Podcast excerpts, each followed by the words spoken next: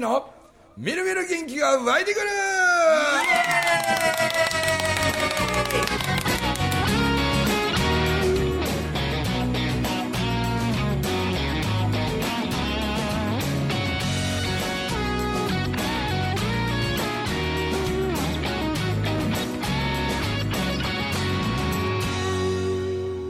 はいおはようございます。おはようございます。おはようございます。またね今日も、はい、賑やかな大阪の昔若かった女性が2人。昔若かっああ昔は若かったんやって80のおばあちゃんって言ったらあかんねん。昔二十歳やった人が4人おると思ったのこの笑い方がもう昔二十歳が 2. 点何人になってきてるねいやいやでもね、あこの間から友樹が、はいあの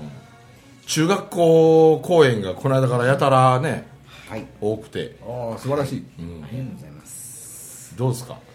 いやー中学生中学生。でも今回あの北九州で学校ツアーで毎日学校公演みたいなんでさせてもらったんですけど、ん今回高校が多くて。おうおうおう高校高校高校中学高校だったんですよ。へえへえほとんど高校生だったんですけど、はい、中学生とはまた全然違うなっていう感じで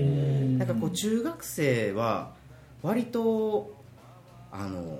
反応というかそういう部分が素直に出してくれるというかびっくりしたらびっくりしたみたいな反応をしてくれたりとか見えへんとかもう笑うとかっていうところはちゃんと笑ってくれたりするんですけど高校生は結構こう気を使ってくれるというか。びっくりしたとしてもちょっとだけこうビクってしてじっとしてくれるみたいな感じでなんか反応がないのでもうちょっと反応して大丈夫やでみたいな感じで言ってもなんかこう笑わないみたいな。しっかり聞いてはくれるんですけど、はいはいはいすごく静かに聞いてくれるんですよ。そんなに静かにするっていうくらい静かにしてくれてて僕ちょっと心に響いてないんかなとか結構こう話しながらあこれじゃないのかなとかいろいろ考えさし考えてて、こちょっとあれなんかなとかすごい思ってたんですけど、うん。まあ感想文がこうはまだもらってないのでどんな感想を書いてくれてるかはわからないんですけど、ただ終わった後、うん。DM が結構来るんですよね、インスタでのこう DM が結構来て、ねでその、まあ、悩み相談をしてくれる子もおれば長文で感想を直接言いたかったって言ってきてくれるとかで結構高校生はそういう反応っていう部分が後々直接来るっていうのであなんかこう響いてくれてたんかなとは思うんですけど反応的に言うと話しやすさ的なのは中学生の方が反応があるので、はいはいはい。はい、話しやすい。ええ僕ら高校生の方が反応あるけどな。高校生の方が断然まあ喋りやすいというか。中学生はなならやっぱ1年生とかがなんとなくこう働くとか自分で人生を選択するとかなんかそういうのあんま考えたことないっていう子たちはなんとなくポカーンとしてるというかな。そうなんです。だからこう中学生の方が僕の中ではなんかこうやりやすい。っていうかなんか喋りやすさっていうのははでこれはその北九州は高校高校高校中学高校みたいな、ででも他のところの中学も行ってるやん。はい言ってます。ちょっとさ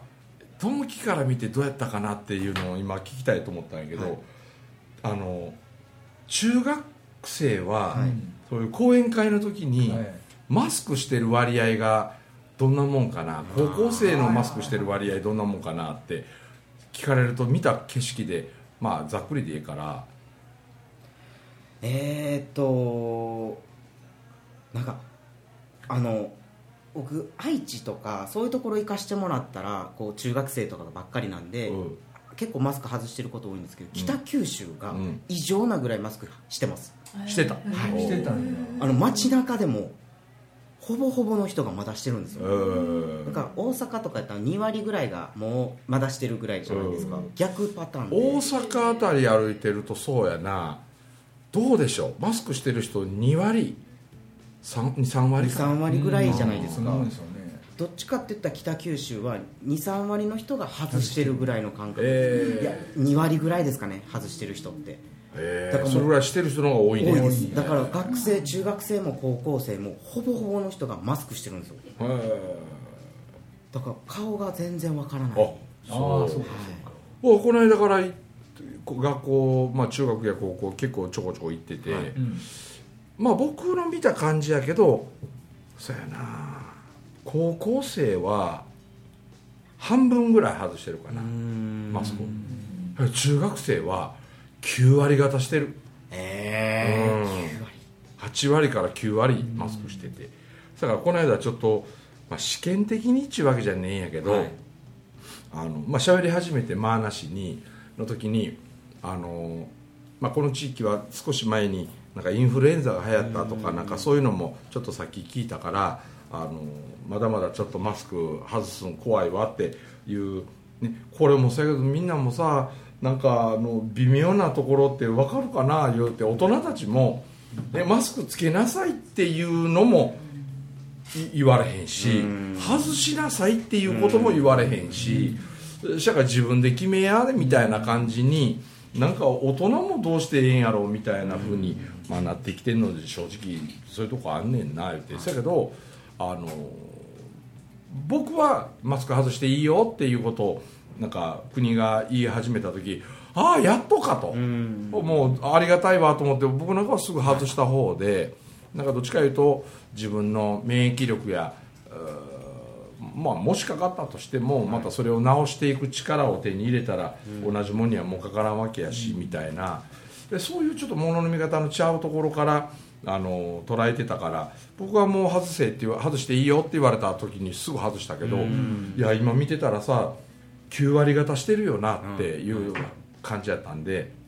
あのやっぱまだみんな怖いかなって言ってでもし願わくばなんよ。もし願わくばなんやけれど意外とこれなステージの上で喋ってる側からするとその僕の話が受けてるんかなとかこの響いてんのかなとかっていうそういうのが感じ取れるものがあるとするなら顔しかないんよって。でマスクしてると目の動きすらやっぱり分かりにくくて、やっぱり少し白い歯が見えるとかってするとあ笑ってくれてるなとか、あこの子は受け入れてくれてるなとかっていう、そういうのを、まあ、なんとなくないけどやっぱり人間と人間やからこう間合いがあってでそういうものは表情から読み取るっていうでそういうのもまあコミュニケーション的には大いにある話なんで、あのもし自分は別に外すことにはそないにあれうん抵抗がないんやっていうふうに思う人はよかったら外してくれると嬉しいんやっていうのをやんわか言うてほんたら言うた瞬間にパッて外した子があ見ててやけど56人おったんよ。ああありがとう。今パーって外してくれた人56人おった。それでもまだ85%はマスクしてる感じあって。そやけどな僕の話の中で例えば学校ってじゃあ何のために行くんかなみたいなそんなんも人間は人を喜ばせるっていうことがすごい大事って。で僕は本当にそう思うわ今もって。でそうやって生きてきたしどっちかというと高校なんかも僕はみんなが行くから行ってただけで、ね、高校ぐらい出とかなあかん思ったから行ってただけで。けどみんなさ何のために高校行くのって。いうその時に、うん、みんなが行くから私も行くのっていう感覚やとねずっと人生ってみんながそうするから私もそうする、みんながそうやから私もそっちの輪の中にとかっつって、そしたらいつまでたっても自分で何かって見つからんなってくるやんっていう、そういう話をこうねい。くつかいくつかいくつかいくつかし始めたら、子供たちがねどんどんマスク外し始めたんですよ。どんどん外し始めてあれ？なんか自分からどんどん外してきたこれと思って。で終わってか退場の時に「なあ君自分から外してくれたなマスク」って言ったら「私自分のことは自分で考えよう」って話聞いてて思ったって。うん。もう人と一緒が安心なんて言ってるの嫌やなってそう思ったんで誰がどう言うてもええから私は外すってそう決めたから外したって。いやーなんかありがとうって言ってええんかどうなんかちょっと分からへんけどでもそれが大事やでって。うん人のためだけに生きてる人生ちゃうしやでって言って自分って何っていうのなんかはそういうところにいっぱい出てくると思うからっつってなんかそれがちょっと感動だったんですよね。あいいですよね。でもそれもあるかもしれないですね、話しにくいっていうのが、高校って人数がもう全然違うじゃないですか。中学ってちょっと人数少ないですけど、うん。高校生で多分800人、700人1000人ぐらいでやらせてもらって、マスクつけてる人でバーって一気に見られるっていうのが僕にとって威圧感を勝手に感じたかもしれないです。威圧感というかこう顔が表情が見えないっていうところ老で人形の館で喋ってるみたいな。そうそうそうそう。反応が全くわからないですよね。全くわからないだからいつも以上に静かって思ってしまったんかもしれないですね。表情が全く見えなくて。実はマスクの内側ではうん。ちゃんと表情を出してるはずやのうにん。やっぱでちょっとまた別の中学でもあの男の子やってんで、うん。ほんでいやそそこはそのもう本当に34人しかおれへんかったしでするからあのいや別にこんな少人数やしあの別にそう暑いやろうからマスク外してええんでって言うたら、いやもうこれは絶僕はもうよう外さん言うて。で自分の顔見られんのも怖いし、見られて僕の顔見てどう思うかみたいなことが気になってしゃあなくて。ほんで絶対よう外さんって言って。今でも給食食べるのも食べるたんびにマスク手で浮かして下からご飯食べてんねんって。へええ言うてだそうだただ女の人がなあのマスクすることでお化粧がすごいこうなんか適当にちょいちょいとしとくだけど、ま、マスクしてるから見られるわけじゃねえしとかって。それは分からんでもないかなと思うけど、君男の子やしさ、言うて。どうなんそれって言うてでもやっぱそこで外せよっていうのもあれなんで、よしじゃあさ想像してや想像。今は恥ずかしい言うてよう外さん、まあいいやん。今日そう思うっちゅうことはそれはそれでなって。でも想像して1年後もやっぱりマスクしてるって言うたら、1年後もしてるかなって、へえ5年後はって聞いたら「え5年後ですか?」だって5年後っつったら俺二十歳になるって、そうそうそう。二十歳になる時って二十歳になる時もずっとマスクし続けて5年生きてるって聞いたら、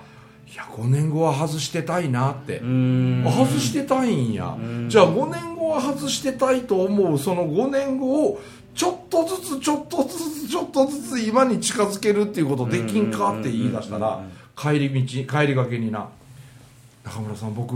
今月中にマスク外す人間になりますって。へえすごい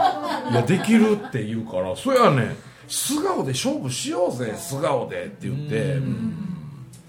したら僕なんか恥ずかしてよ外さんってなんか思い込んでたけど今のこの時間を極端に長くするといやそんなん5年もし続けてんのちょっとそれ勘弁してやって。いや俺も思うでほんまって。だってマスクしたまんま恋愛ってするか言うて。な相手の笑ってる顔もよう見たこともないし本当に事細かな人間には表情があるわけやからさ。だからそれを封印したまんま俺恋愛そのものもまずすんのも大変やと思うし。なんか分からないところから始まる恋愛もおかしいやろって言ってさ顔見て表情の変化見てなんとなく直感でこの人ってあったかそうやなとか優しそうやなとかってなんかこう言葉以上に見えるものから感じる世界っちゅうんが絶対あるがって言ってさ。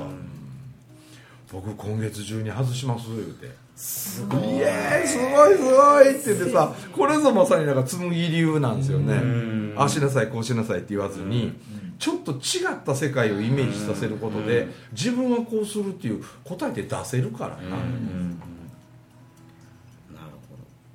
これはあの引きこもりに言う話と一緒なんやね、はどあまあ、引きこもってんのはかめへんねん、でも君10年後も引きこもってんのかって聞くと、いや10年後は勘弁してくださいって、えー10年以内に引きこもりじゃなくなるイメージできてるやん、うん。ほな5年後は？ほな3年後は？ほな1年後は？じゃあさ俺と一緒に北海道行かへんよって。うん1分以内に「僕行きます」って言ったら明日一緒に連れてくわって、うんで行くでって。もう1分もうカウントダウン始まってんねん。あと10秒はい109 8ってこうやってやっていくと「行きます」って言って君10年先の時間軸を1分に縮めることができたわけよ。あだからこれから人と比べて悩むこともあるねんて、でも人と比べて悩むことあってもそいつのために生きてるわけじゃないし、するからいつもあ今悩んでることを10年後も悩んでるかなって考える癖つけてみ言うて、ん。10年後は悩んでないな、ん。じゃあ1年後はどうかな、じゃあそれを今へ今へ近づけたらあっちゅう間に悩みって自分で解決できるっていうふうに時間軸の操作で自分の機嫌っていうのが取れるねんって言うてさあーなるほどすごいですね。あれちょっとええ話になってきてる。そうやって言う言えるのがすごいな。ええ話ですよ。めちゃ。めちゃけど今まあ最後に僕何気なしご機嫌ってちょろっと言ったけど、この間ねまた僕ねテレビっ子がテレビ見ててあれ何のテレビやったんやったかな、あの元気なあの松岡修造さんが、あのテニスのね、あの人が出てきててでねこうアスリートとかの、う、うん。うんまあ言ったら能力がそういう運動能力や結果がこうバーッと本当にみるみる成果を上げていく選手たちもおるかと思えば、なかなかに長年停滞しててうんぬんかんぬんみたいなうまくいかないっていうアスリートもおったりとかって、まあ、そんな話になってきててな番組の中で、そしたら松岡修造さんなりに、まあ、そういういろんな心理学の先生とかそういう人らのところとかでいろいろそう勉強してきたとか話聞いてきたとかする中で僕は答えを見つけたみたいな話でおなんやろなんやろと思って僕ちょっと食いついて見てたらやっぱり人間はご機嫌に生きることが一番大切なんですってね、うん、ご機嫌さんで生きる。昔からなんか自分で自分の機嫌ぐらい取れやみたいなよう言うたけど、ご機嫌の反対のところに位置する感情が怒りなんやってね。うん。で怒りとご機嫌はもうまるっきり反対。で怒りのモードとかっていうのはなんでこれができないんだって自分に対する怒りとか、なんでここで負けてしまうんだ俺はみたいなとかのスポーツを通して怒りの感情とすぐ結びつくような癖を持ってる人って意外と伸び悩んでるって。うん。だけど同じ記録が思う通り出んかっても何をすればこの記録伸ばせれるかな、でその記録が伸ばせた時、自分はどんなにニコニコ笑ってんのかなっていう自分の機嫌を取るようなものの見方捉え方でその目の前の事実は一緒なんで,、でそれが機嫌取るっていうことであったり、でその機嫌取っていくとなんか体を作ってる60兆個の細胞がね、どんどん細胞の一つ一つが活性化していくと、余計とその60兆個の細胞がこう何を求めてるのかという自分との対話に連動するみたいなね、なんで大谷君なんかでもそうなんやろなと思うけどなんか自分の体といつも対話してるから、今自分に必要な栄養素は何かとか、ああいうのももうこう一流の人だってみんな感じるらしいですよね、なんかタンパク質のこうこうこういう系のタンパク質が、ああ少しこういう系のビタミンが、あ今の自分に足りてない、なんか体が求めてきてるとかっていう、その対話ができるようになんかなってくるって、だけどそういう感覚も怒りの感情を持ってしまうとな、だからそれの通じ合うものが止まってまうらしいね。ん。な、いやなるほど言われてみたら本当に。だからあのアスリートなんかでも、まあ、僕らも一部そういうところあるんやけどこう喋ってたりしてもこうゾーンに入りますよね、あのゾーンに入っていく時ってそれまでの日常とまるで違ううん。このゾーンに入る時の集中力というか、なんかこう自分の内側から何かをこうボーッと引っ張り出してくる、あん時の脳みその回転している速さは日常では絶対ないもんが出てくるよね。うん。だからそんな感覚でまた例えばやけどあの昨日も日本シリーズの試合とか見てると、もういつものシーズン以上のみんなの緊張感と集中力。うん。いやーもうもろに普段のシーズンとは明らかに次元の違うこのゾーンに入ってる感じっていうかな。あれ見てるだけでもやっぱスポーツは楽しいですよね。いい話してしまった。めちゃくちゃいい話ですだからそういうことを楽しむっていうのを、なんかうちのそれこそこの間うちの長男の大和がえズームえでうん。初めて講演会みたいなことを講演会っていうかなんか一つの誰かのククラブハウス？ちゃうあの。あのえっ、と、えーオンラインサロンみたいな。オンラインサロンはい。そうそうはい。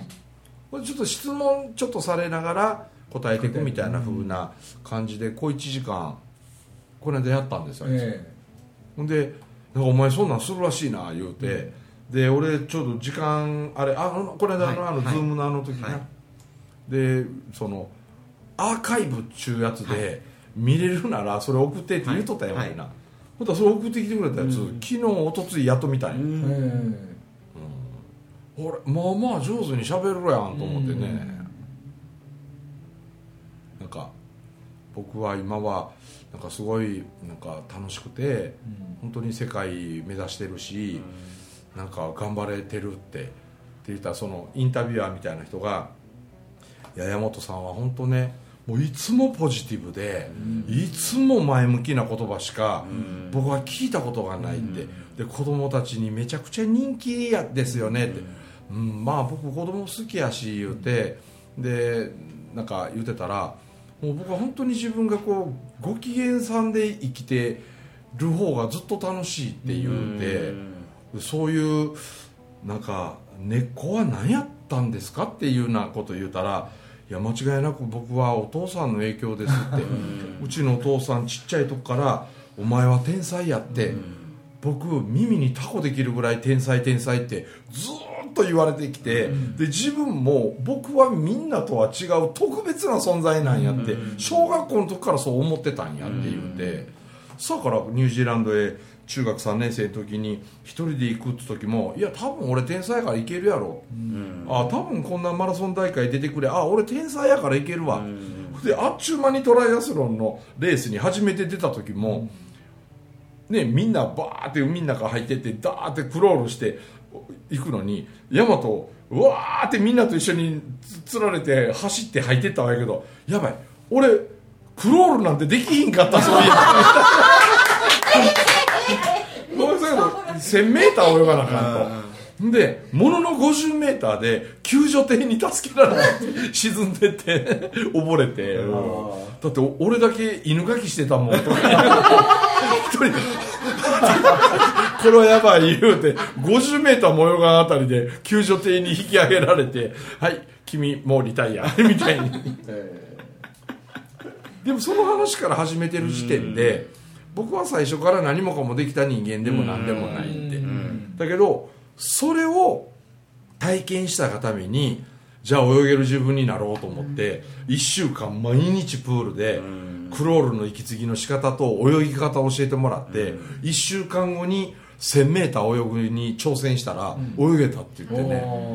うん。だから1週間で人は化けるって。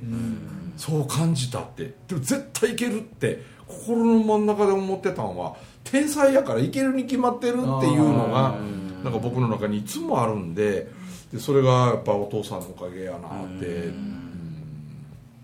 考えたら1ヶ月に1回帰ってくるか長い時は2ヶ月2ヶ月半に1回しか帰ってこないこの人誰なんやろって最初はね。もう子供らみんななんかあれお父さんなんやて。そやけどさほんまあんまりにも帰ってこんよなみたいな。でそんなノリやった言うて。でたまに帰ってくると大体阪神の野球の試合見ながらわーわーわーわーテレビと喧嘩して酒飲んで酔っ払って夜中遅うまでちょっとお前ら聞け聞け言うて もういつもお父さん帰ってくると寝不足になってとか。言うてそんな話また笑い交えてしするんでね。なかなかうまいこと喋るわ思って。え。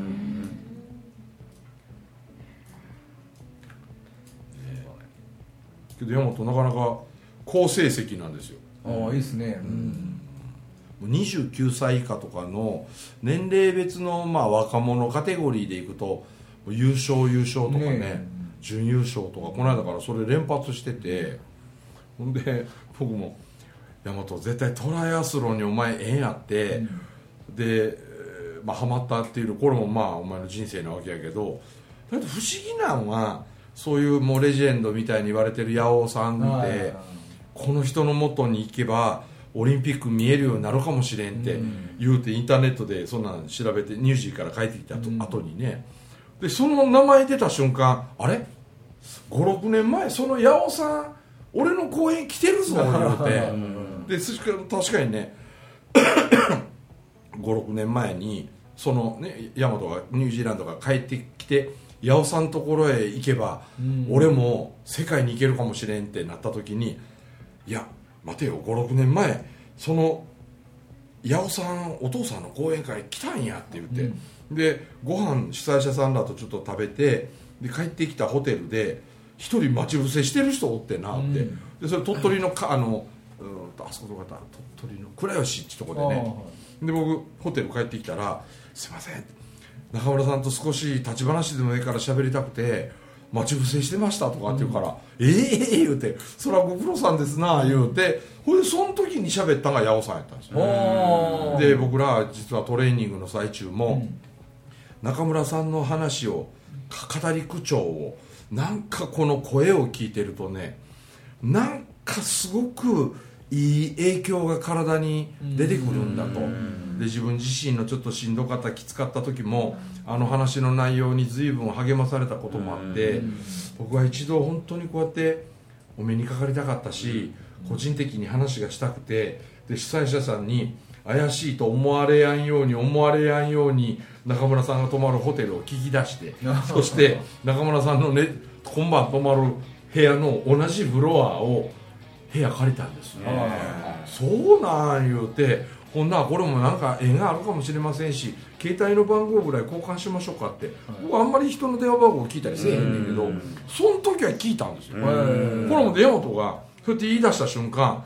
お父さん知ってんでその人はって携帯に番号入ってるわってかけようか言うてかけたんですよ。そしたら「中村さん何ですか？電話なんかくれて」って言って「いや実はうちの息子トライアスロンに出会ってしまって、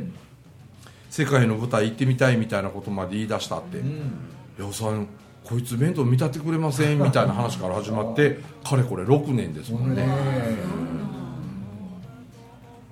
え。でも山矢尾さんももう大和行けますよみたいな。したら来年だってオーストラリアで開かれるちょっと大きな国際大会も20代枠ということで日本からの招待選手っちゅってなんぼかの旅費やとかあんなんも協会の方でだ出すから招待させてくださいって言って。もう大和来た来たみたいなノリでね。そう思うとその大和みたいなまだまだ若手のアスリートでもその60兆個の細胞の蓋が開くという感覚っていうのがなんか感じることができるっつってなああなってくるとご機嫌で生きる。だからいつでも笑顔でいられるし。っていうと大谷君なんかでもね、そういう意味では自分の中の相乗効果をいっぱい作ってる。なんでねばならないでやるスポーツよりももう楽しいをいっぱい想像しながらねやる方が本当は才能が花開くというい。い話を持って、えー今回の収録を終わりたいと思います。お届けしました中村文明と。ともきとエルビスと。ミーコとリサと。ビリーでございました。どうもありがとうございました。ありがとうございました。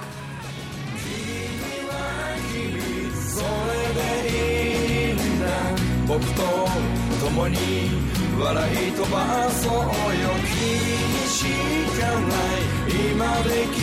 ること仲間はほらこんなにいる